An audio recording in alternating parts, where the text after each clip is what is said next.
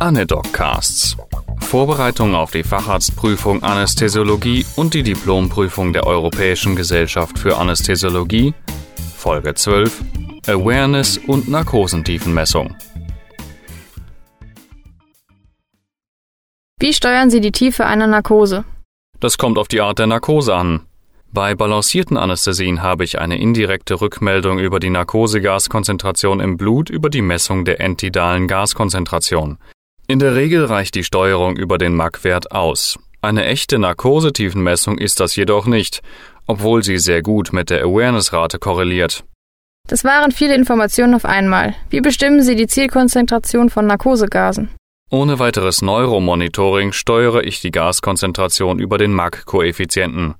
Jedes Narkosegas hat eine MAC 50, die bei Neugeborenen gering ist, in den ersten Lebensmonaten stark ansteigt und dann bis ins hohe Alter langsam abfällt.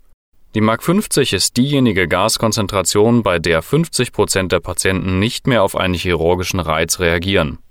Wohlgemerkt handelt es sich um einen Wert, der unter alleiniger Verwendung von Narkosegasen bestimmt wird. In der Praxis potenzieren sich die Anästhetika alle gegenseitig, sodass tatsächlich für eine gute Narkosetiefe die altersentsprechende Mark 50 ausreicht. Vor allem die Opiate